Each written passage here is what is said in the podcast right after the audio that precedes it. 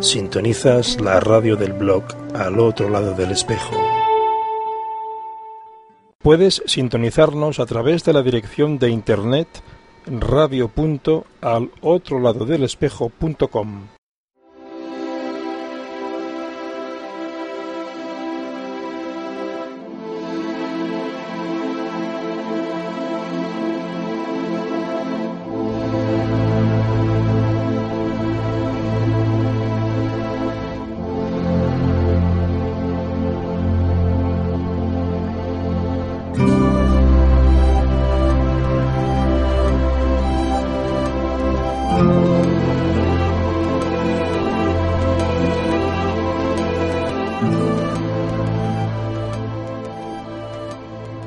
Las palabras son sólo señales cuyo significado es fruto del puro condicionamiento.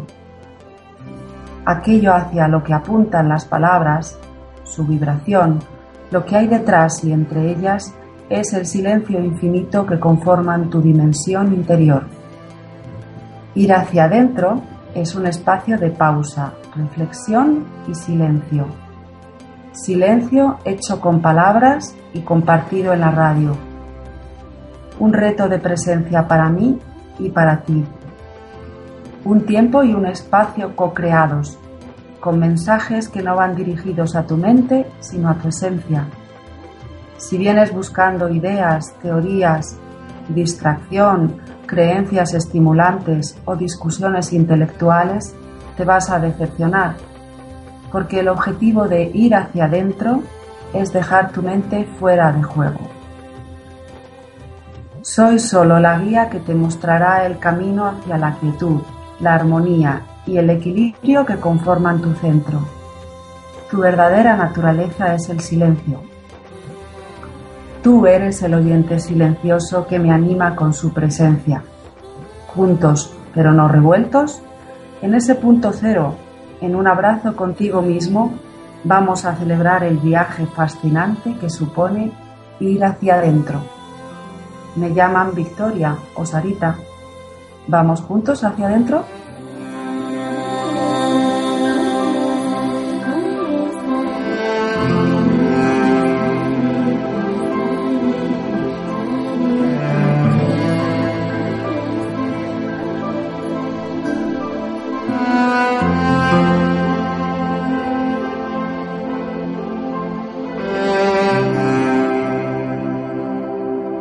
Saludo a todos y todas las oyentes del programa Ir hacia adentro, en radio al otro lado del espejo.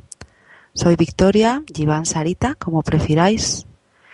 Y, hoy vamos a, hablar de, una introducción a lo que son las claves genéticas.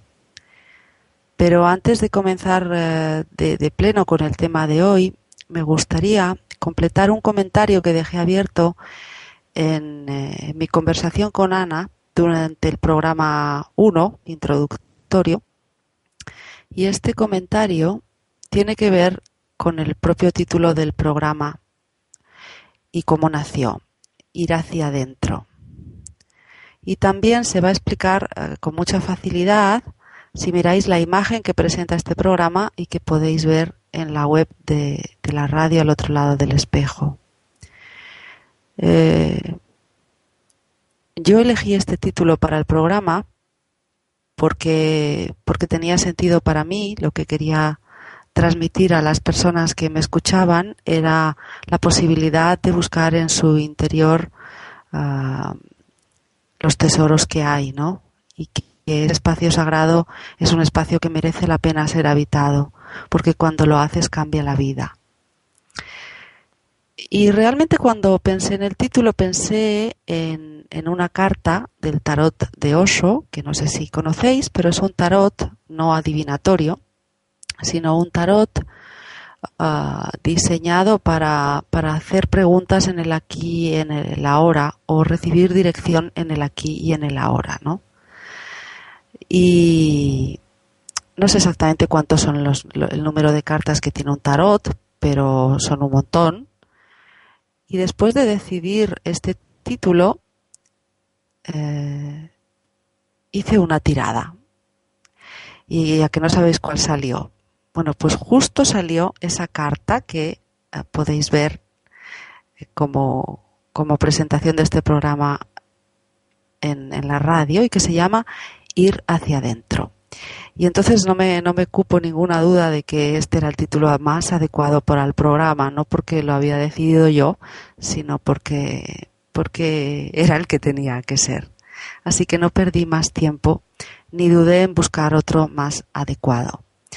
Eh, la carta Ir hacia adentro es el arcano menor número 4 y pertenece al, al, al palo del agua, ¿no?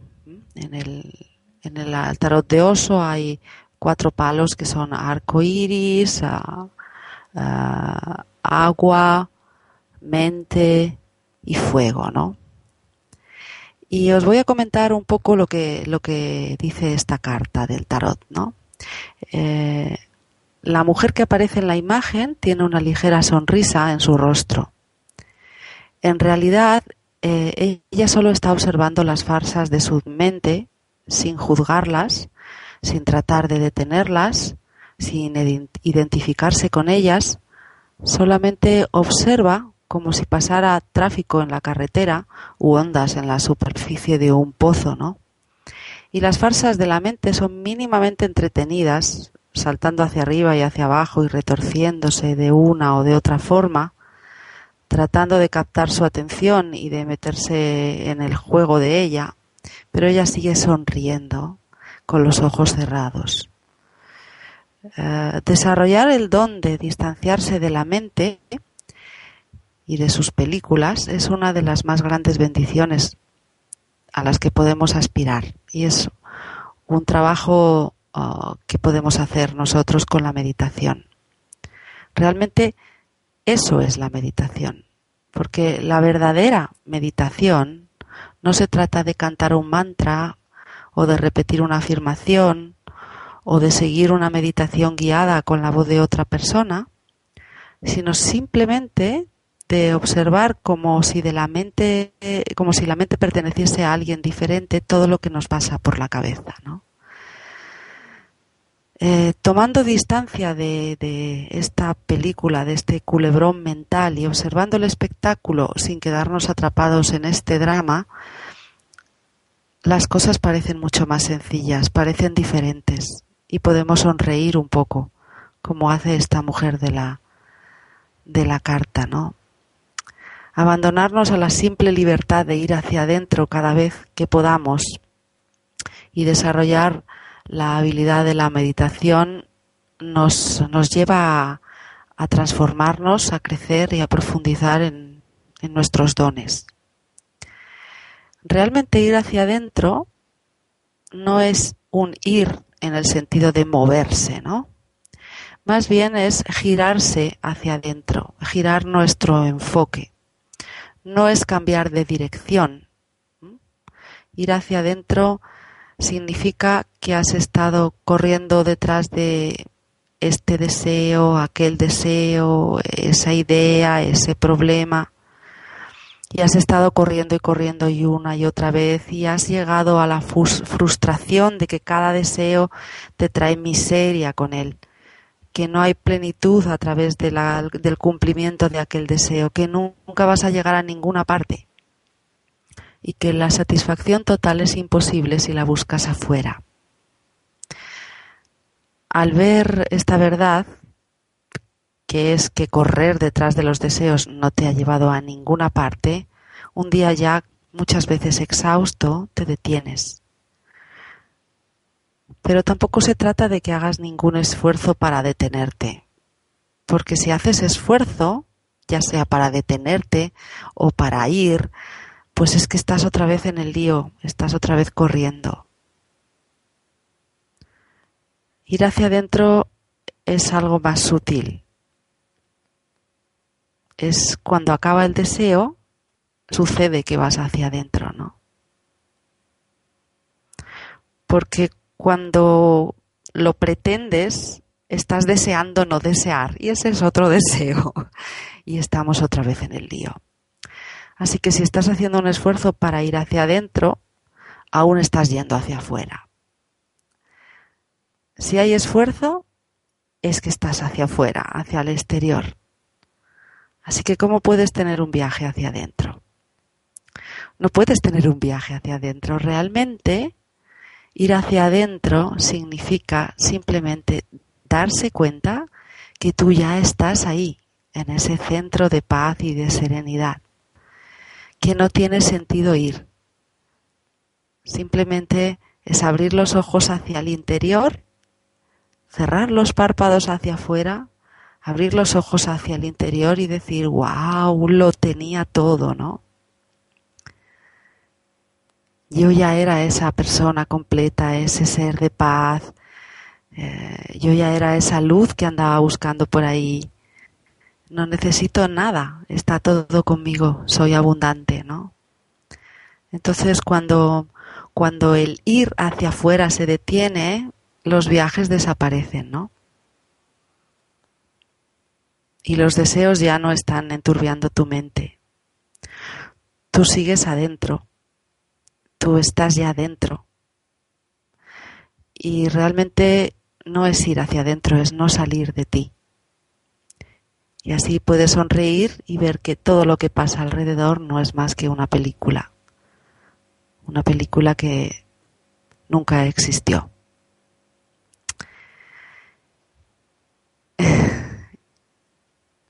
Y después de esta breve introducción, nos vamos a quedar con esta imagen de la mujer que sonríe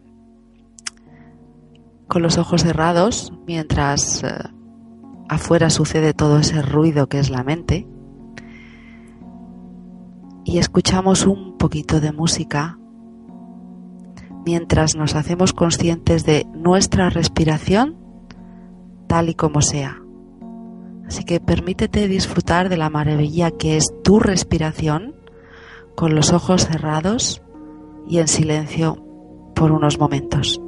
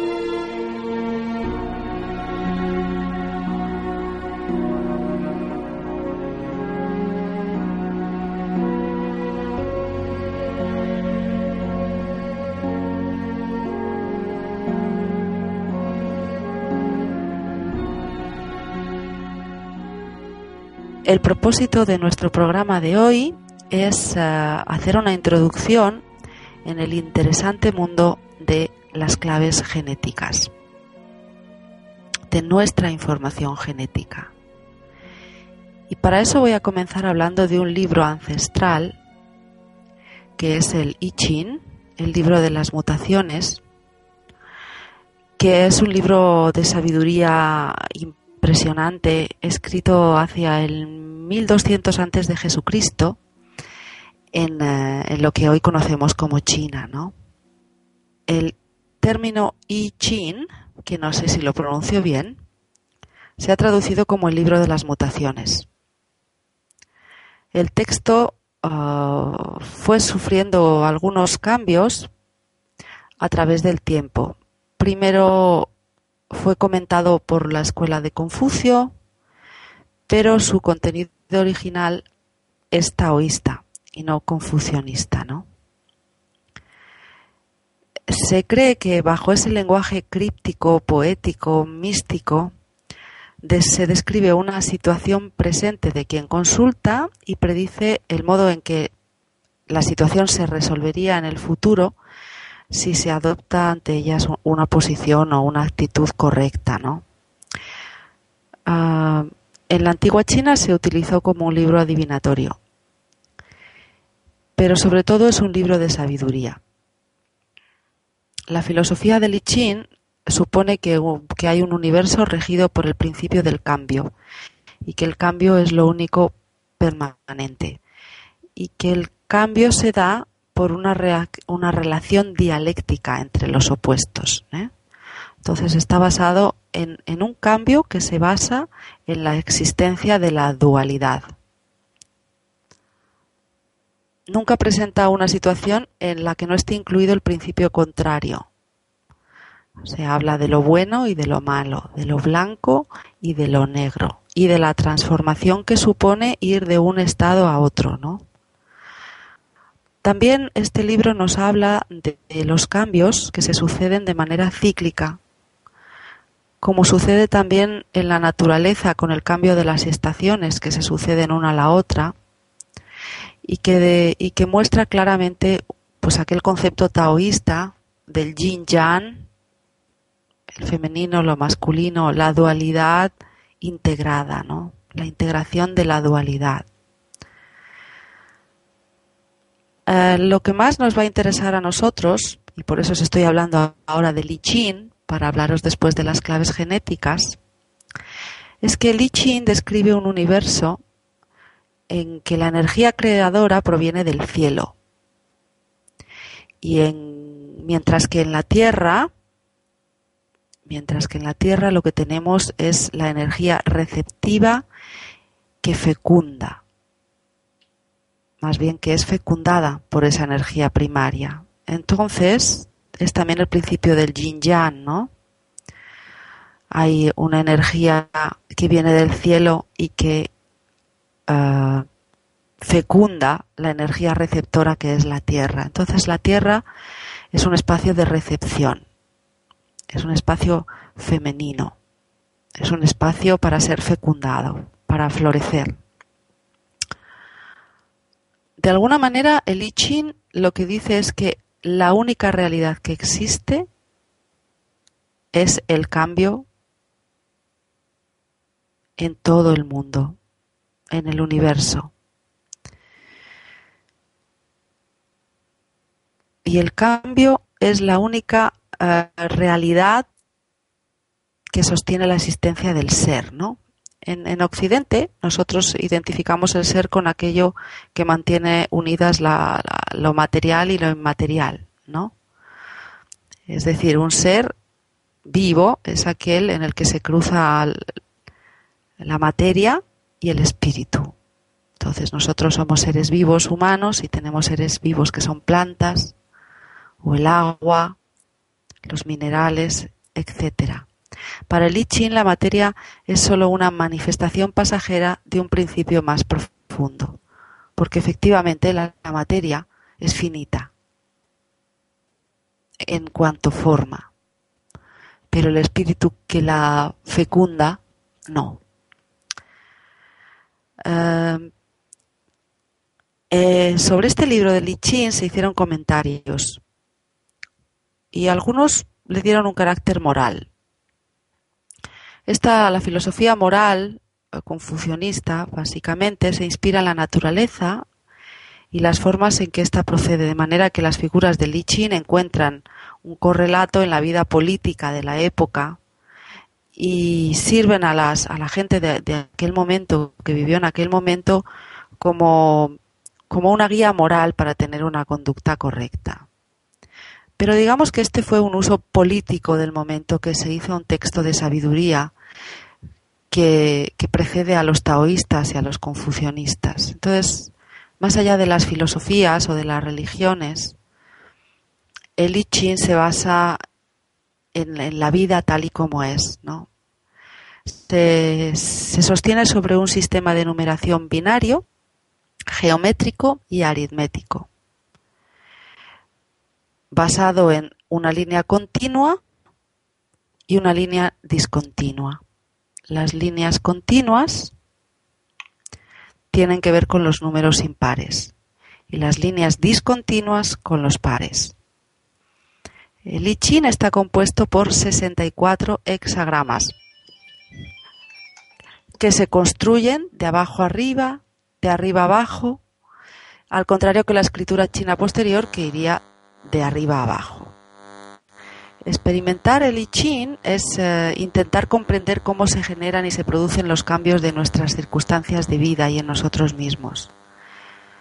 Eh, este, este milenario tratado de leyes universales, cuyo origen se remonta a más de 3.000 años de antigüedad, nos indica la dirección natural o de menor resistencia al cambio que presenta una situación. Es decir, lo que nos, lo que nos enseña el I Ching es el camino de fluir con la situación, sea, sea positiva o sea adversa. Así que el libro del cambio es el libro de fluir con la vida. El I Ching nos enseña a fluir con la vida, la posibilidad de descubrir y desenmascarar las contradicciones que se esconden tras las apariencias y llegar a comprender los cambios que se producen en nuestra vida es principalmente lo que nos ofrece el I Ching a través de la estructura de ideas representadas en los diferentes símbolos o hexagramas y de las relaciones que se establecen entre unas uh, hexagramas y otros, entre unas líneas y otras. Si consiguiésemos comprender de, de antemano las posibles consecuencias de una determinada idea, palabra, hecho o acción, algunos podrían creer que están adivinando el futuro, aunque realmente se trataría de una simple previsión, resultado de la comprensión de la relación que existe entre los acontecimientos.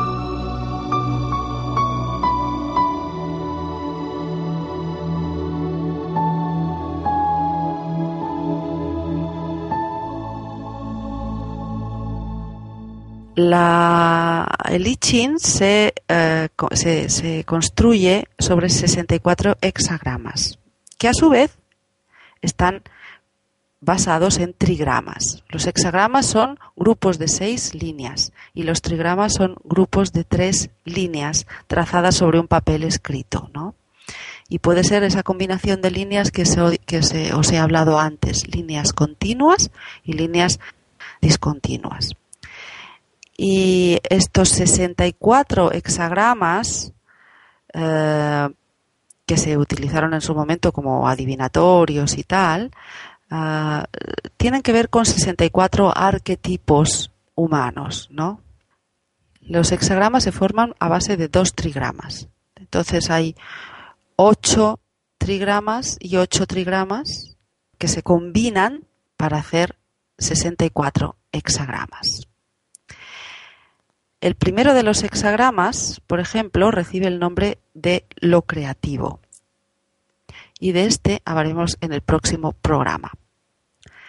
Pero hoy vamos a seguir hablando de una introducción a las claves genéticas y entonces os voy a contar que yo conocí el I porque leí ah, una versión hace, no sé, varios años, en torno al 2000, que fue cuando empezó mi despertar, mi proceso de despertar, y, leí la versión del, eh, de un sinólogo alemán que se llama Richard Wilhelm, que tenía un prólogo de de Carl Jan y, que me lo regaló una, una amiga mía y su madre, que se llamaban las dos Alicia, y aquí les quiero recordar con mucho amor y mucho agradecimiento. Y verdaderamente yo no podía entender con mi razón lo que estaba leyendo. Aún hoy, si lo leo, no puedo entenderlo con la razón, no, no puedo entenderlo con mi mente. Pero el lenguaje de aquel libro a mí me fascinaba. Me fascinaba y me conmovía y me hacía, me hacía llorar y, me hacía reír y me hacía abrirme a unas imágenes y a un mundo de misterio eh, que me conmovía profundamente. Un mundo de misterio. Y eso fue muy hermoso. Entonces yo, bueno, siempre me ha acompañado. Yo abría el libro por cualquier página, leía cualquier cosa y allí encontraba una respuesta para algo que me estaba pasando en el momento, ¿no? Y así con los años, pues eh, yo seguí con mi proceso de despertar, con mi búsqueda, y en este camino de despertar y de búsqueda llegué hacia hace un par de años y un amigo me empezó a hablar de un tal Richard Rath que había trabajado y había sido analista de diseño humano. Y entonces me dirigí a ese Richard Roth y vi que había reescrito el I con nuevas palabras para la gente de hoy, ¿no? Y dije, wow, qué interesante, ¿no? Y empecé a investigar, compré su libro, que está solo en inglés de momento, lo leí, me fascinó, y busqué hacer una formación, no con él, porque en aquel momento no estaba haciendo formación, pero con un equipo de gente que se había formado con él. Y, entonces estuve investigando mucho en el I Ching a través del nuevo lenguaje con que Richard Rudd lo había descrito, ¿no? Y aparte de Richard Rudd descubrí que había un montón de gente y de, escuelas y de personas investigando en las relaciones que hay del I Ching con nuestros genes, ¿no? Con la información genética que portamos. Porque hay una relación entre las 64 claves genéticas que portamos en nuestro ADN y las 64 claves de Lichin o hexagramas de Lichin.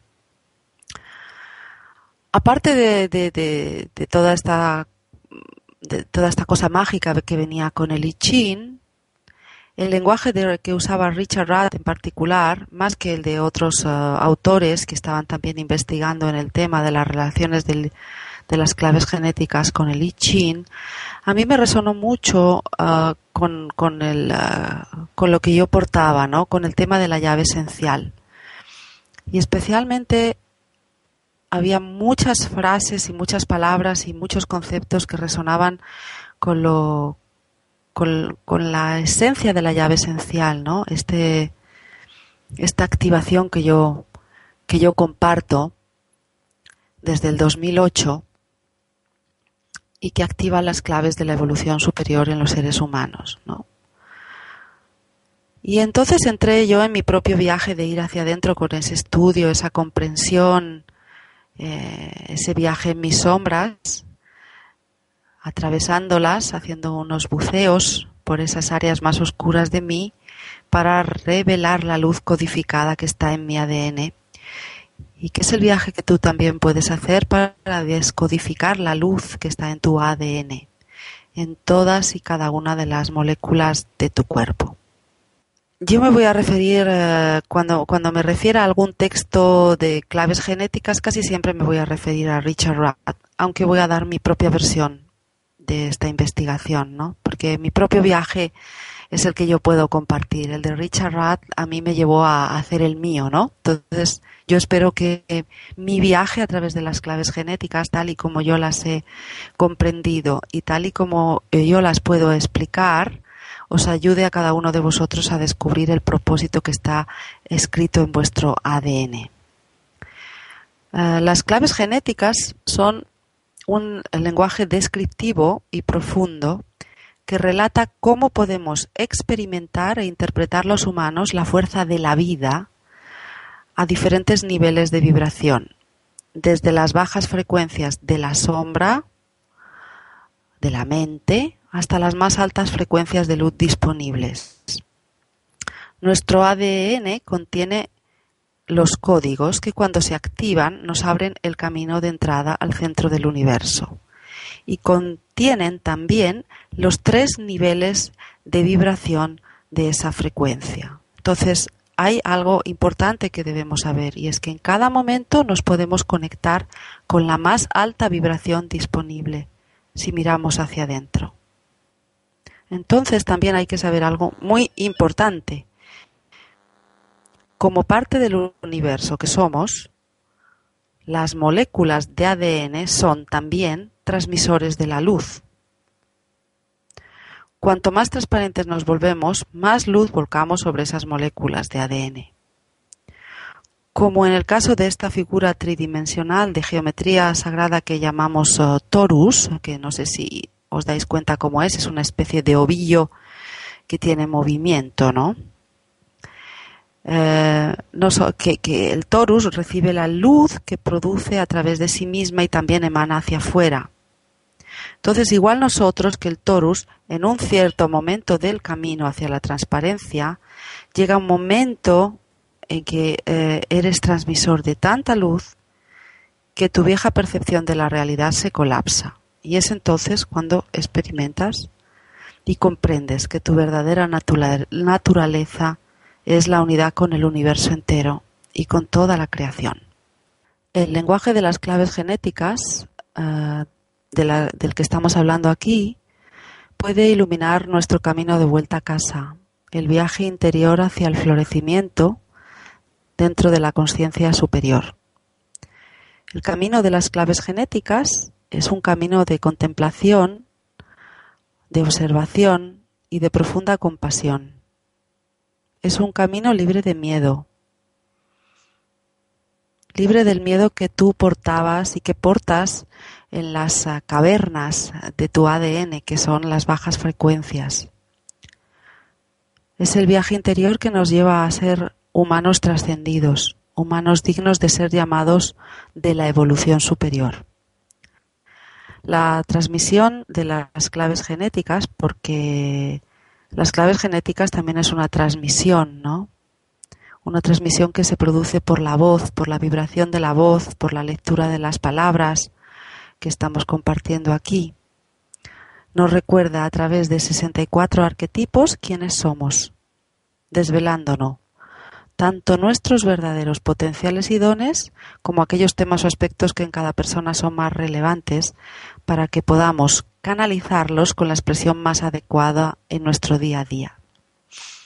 Esto quiere decir que si atravesamos la parte de la sombra que nos está bloqueando o que nos tiene ciegos a la verdad de nuestro ser, que es la luz, tenemos la posibilidad de atravesar ese espacio con nuestra lamparita, ¿no? Con nuestra velita, con nuestra pequeña bombillita y poner tanta luz en esa sombra que no nos hace más falta la sombra. Y es en ese momento cuando la trascendemos.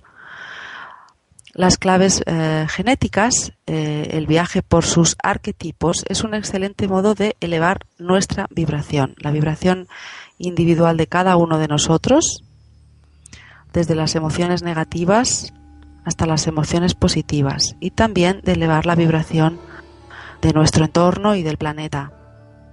Es nuestra contribución a la iluminación de esta tierra, ¿no? A través de estos arquetipos que vamos a ir eh, viendo día a día en los siguientes programas, nos va a resultar muy sencillo comprender cómo los dos extremos de las frecuencias, la más baja frecuencia y la más alta frecuencia, están tan cerca una de la otra que si hacemos el camino de la sabiduría y de la comprensión que los une, los vamos a trascender con mucha sencillez. Eh, pero lo que es más importante, también vamos a ver cómo podemos acceder siempre que deseemos al nivel superior de la conciencia, a la más alta frecuencia de cada arquetipo, con solo elegir vibrar a ese nivel del modelo. Porque aunque lo hayamos olvidado, nuestra verdadera naturaleza es la más elevada. No es la más uh, sombría, la más baja, la más oscura, la más mental. No, nuestra verdadera naturaleza es la vibración de las estrellas, de la luz, con mayúsculas. Somos polvo de estrellas.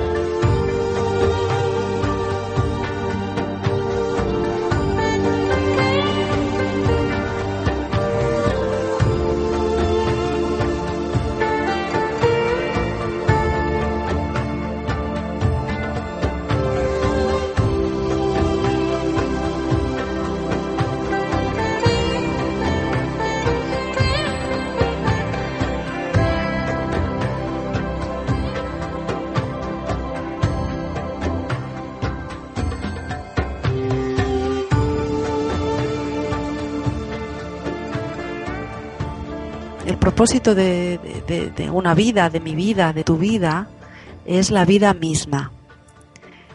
La transformación de la oscuridad en luz es el propósito de la vida. La transformación de la hostilidad en amor, de la separación en unión, ese es el propósito de la vida, de todas las vidas. Entonces el propósito de la vida es transformar la inconsciencia en conciencia, la sombra en luz. Es lo mismo. La conciencia es la llave de todas las cerraduras. Por eso nosotros vamos a enfocarnos en la contemplación y poner conciencia en aquello de lo que aún no somos conscientes. Así que a través de los eh, de las descripciones poéticas, ¿no? Muchas veces y muy lindas de los 64 arquetipos descritos por el I Ching o por el más actual lenguaje de las claves genéticas, eh, vamos a comprender muy bien cuál es nuestra manera de hacer mientras estamos condicionados por la mente. Nos vamos a ver en ese juego de la mente cómo hacemos cuando estamos condicionados y estamos ciegos. Y también vamos a ver cómo percibimos la vida cuando salimos de esa ceguera, cuando salimos de lo mecánico y entramos en la libertad ah, del ser, ¿no? Estos 64 hexagramas, arquetipos o claves genéticas tienen una descripción también de lo que sucedería no solo al nivel de sombra o al nivel, digamos, de don cuando estamos armonizados, sino también lo que sucedería cuando nos ilumináramos, ¿no? Entonces, los hexagramas, los 64 hexagramas, los 64 arquetipos tienen también una explicación de 64 maneras de iluminarse diferentes, ¿no? Es muy interesante esta parte y muy hermosa, porque realmente estas descripciones son las que nos están indicando cómo será eh, la Tierra, cómo será la humanidad, cuando todos un día nos iluminemos. Y espero sinceramente que eso suceda pronto. Entonces, cuando hayamos trascendido eh, el campo entero de energía, cuando hayamos salido de la vivencia de la dualidad, no sé cuánto tiempo nos llevará, cuántas vidas, cuántos siglos, cuántas generaciones, eso da lo mismo. Lo importante es que tengamos la mente en eso, ¿no? En, en esa visión de una humanidad iluminada, de un planeta iluminado, ¿no? En ese momento en que el juicio termina, la dualidad termina, Ahora casi ni nos lo podemos imaginar, ¿no? Porque estamos tan metidos en estos rollos de la, dualidad, en estas tiranteces. Miramos adentro y tenemos nuestros propios líos, miramos afuera y está la, uh, las, las dificultades, las crisis, los problemas montados, ¿no? Pero es muy hermoso porque cuando leemos esta descripción mítica estamos ya recordando el futuro, porque el futuro futuro mítico, el futuro de la humanidad hermoso, lo podemos recordar también, porque también hemos estado allí. Yo he estado allí y lo recuerdo. Y por eso os lo quiero decir. Es posible. ¿eh? Nos llevará generaciones, da igual. Para la, para la eternidad el tiempo no existe, ¿no? Ahora os invito a imaginar el océano con sus olas. Y podéis volver a la, a la imagen de, de esta mujer de la, de la carta del tarot de Osho de ir hacia adentro y situaros así, ¿no? Con una sonrisa y los ojos cerrados. Y ahora imagina otra vez el océano con sus olas. Imagina que tú te identificas con una ola de esas, ¿no? Con la que más te guste. Y que al identificarte con la ola, te olvidas del océano y piensas que ya no estás más conectada con el agua. Piensas que tienes una capacidad propia de decisión. Y entonces, aunque el océano te estaba llevando hacia abajo, tú quieres quedarte arriba, ¿no? En la cresta de la ola. Y comienzas a ser víctima de tu deseo, porque el océano es muy grande, ¿no? y entonces tienes que hacer mucha, mucha fuerza para quedarte ahí arriba, ¿no? Te cuesta mucho, mucho esfuerzo, pero tú solo quieres estar arriba. Pero resulta que el océano tira de ti hacia abajo, porque las olas vienen y van, suben y bajan, siguen el ritmo de la luna, de las mareas, de las estrellas. Lo que estás haciendo es evitar ir al fondo. Pero el fondo es una parte sustancial del viaje oceánico y también del viaje humano. No se puede atravesar el océano sin ir hacia el fondo, sin estar en el fondo. Y tampoco te puedes independizar del mar. Solo te puedes alinear con decir sí a lo que el mar y la vida decidan de ti. Las subidas y las bajadas son naturales en el movimiento ondulatorio del mar.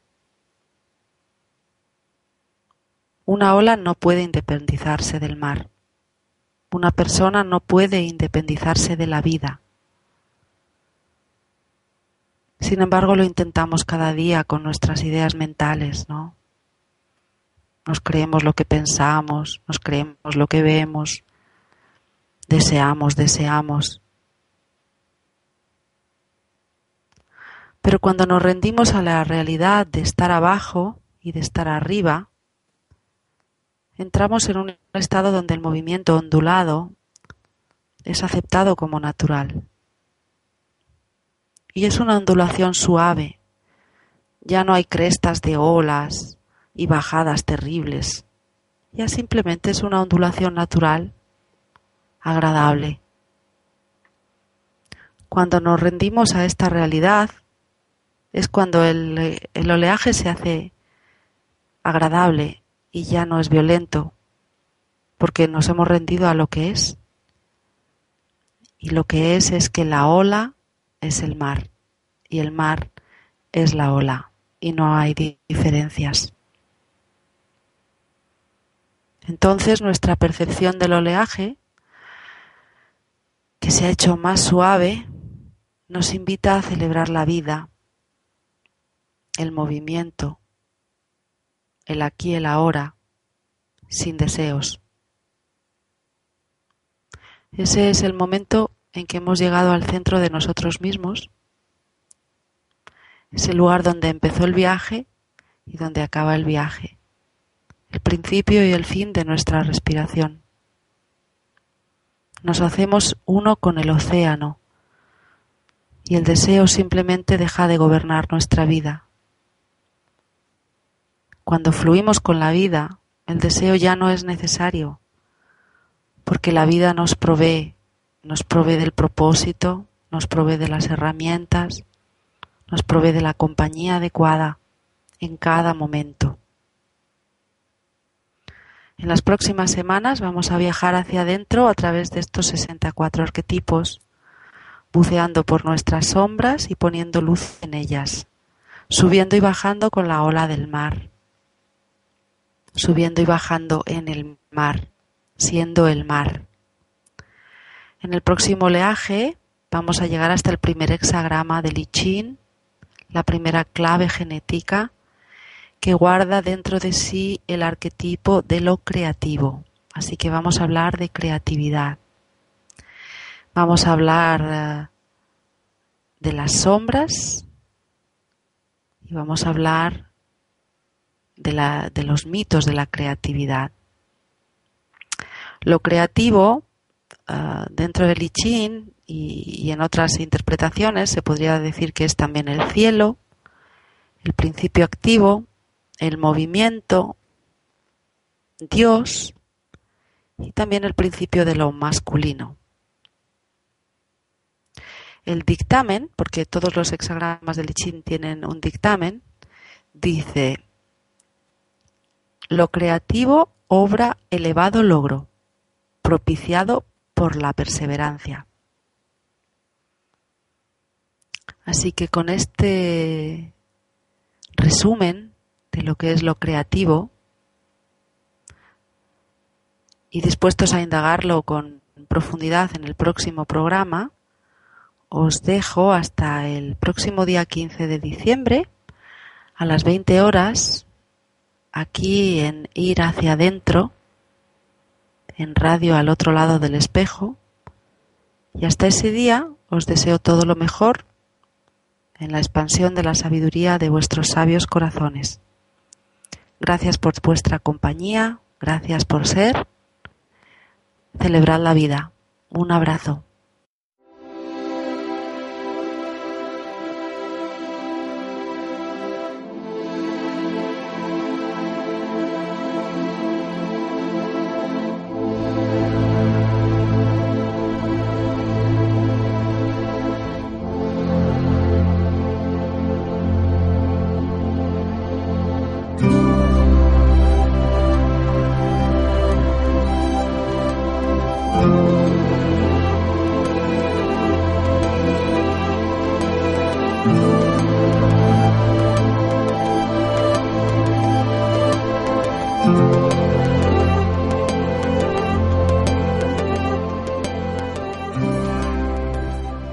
Hasta aquí el espacio Ir hacia adentro, conducido por Victoria Malvar.